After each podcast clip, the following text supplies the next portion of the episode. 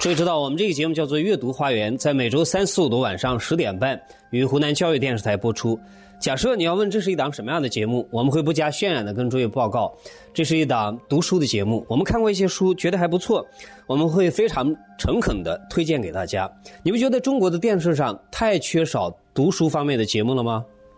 但对我们来讲，毕竟根基不牢，我们见识也不远，所以目前我们能够想到的方法，就是以系列的方式跟大家报告。比如说，第一个礼拜我们跟大家报告了阅读方面的几本书籍；第二个礼拜花园来了；到了第三个礼拜，也就是今天开始呢，我们要一连三集的时间，用不同的角度跟大家介绍几本教育方面的书籍。教育这两个字啊，实在是我们能够想象到的所有伟大词汇当中一定名列前茅的，因为教育关乎到一个人的前途，也关系到民族国家的。未来，所以教育本身太重要了。但是过去很多年呢，我们对教育的问题啊，不同的角度去剖析，想要去解决它、面对它。但是是不是所有的解决的方法都是好的呢？而对我个人来讲，比如说，小弟我另外一份工作是在新东方里面给考研的学生教课，但是有一个深切的感受是，现在的确先生不像先生，学生不像学生，而且似乎这个趋势啊越来越明显。那么我们怎么样去解决这些问题？在这个当中有没有人做的比较好的呢？事实上也是有的。比如说今天我首先要跟大家介绍的诗人王小妮的《上课记》，他本来是一个诗人，在过去出版过很多的诗集，比如说《我的纸里包着我的火》，就非常的出名。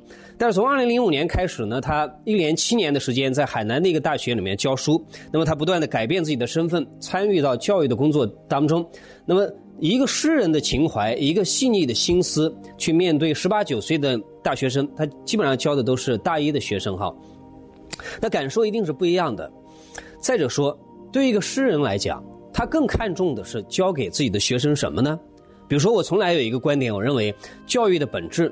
其实不是传授知识，教育的本质应该是激发兴趣，应该是触动心灵，应该是养成人格。那么诗人王小妮到了这个学校之后，他第一反应是什么？他这边从二零零六年开始，也就是教书的第二年，就把所有他碰到的有趣的事情呢都记录下来，以文字的方式。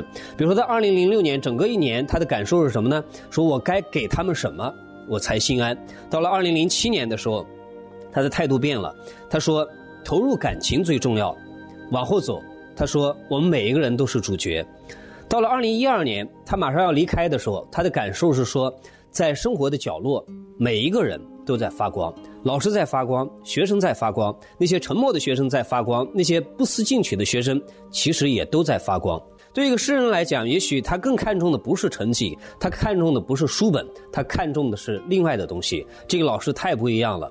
比如说，他告诉自己的学生：“你应该试着以温和的、平和的、温暖的方式处理问题，而不是暴力的、冲突的。我们已经习惯了的很多暴烈的方式、戾气的方式。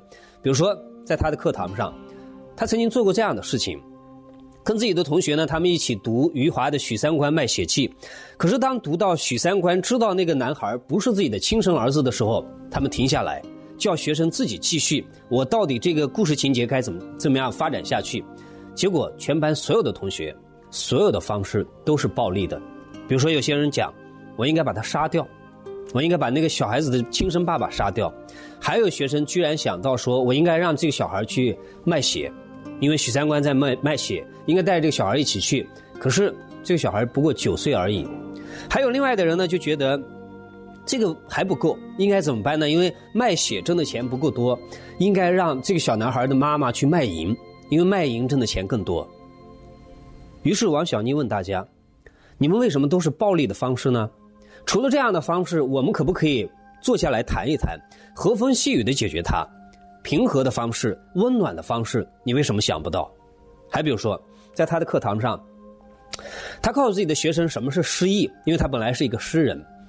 我相信所有的人啊，尤其今天现代的人，离诗意真是越来越遥远了。我们越来越忙碌，当然，我们同时也越来越茫然。我们好像离诗意越来越遥远，对不对？但是诗人王小妮跟大家一起回忆，比如有一个小男生就讲。在我所有的记忆当中，我觉得最失意的时候就是高中的时候，我在上一堂非常沉闷无趣的课，数学老师在那里照本宣科，但是突然，有一个同班同学说下雪了，全班所有的同学，包括那位老师，都趴到窗户台上去看外面的雪景。当时整个现场的氛围特别的肃静，那一刻他觉得特别的失意。还比如说，呃，王小妮告诉学生，除了失意之外，还有更重要的东西，就是自由的判断，就是你不要用好词好句，你要有自己的判断，哪些东西是好的，你要用呃用活那些成语。还比如说，你不要随随便便的就去鼓掌，你应该有自己的判断。自由精神、独立人格这个讲法本来是陈寅恪先生在王国维过世之后，就自成未名湖之后。给他写的墓志铭里面的话，他说呢：“先生之学问或有时而可商，就是可以商量，不一定都对；先生之文章或有时而不彰，彰是彰显，不一定都被我们看到。为此，自由之精神，独立之人格，与三光而永光。三光是日月星三光。换句话来讲，自由精神、独立人格，只要有日月的存在，对一个念书人来说是最重要的一种精神。但是今天，不管是老师还是学生。”我们似乎离这样的精神越来越遥远了，而诗人王小妮就要发现学生身上本来具足的这种精神，他认为最重要的精神，这就是王小妮在课堂上所有做的事情。所以，王小妮的功德不在于说他教给学生到底哪些知识是重要的，他教给学生的更重要的是独立的人格，该怎么样去活着，似乎才更加的重要。王小妮在二零零五年刚刚开始做老师的时候，他常常想：我给他们什么？我才心安呢。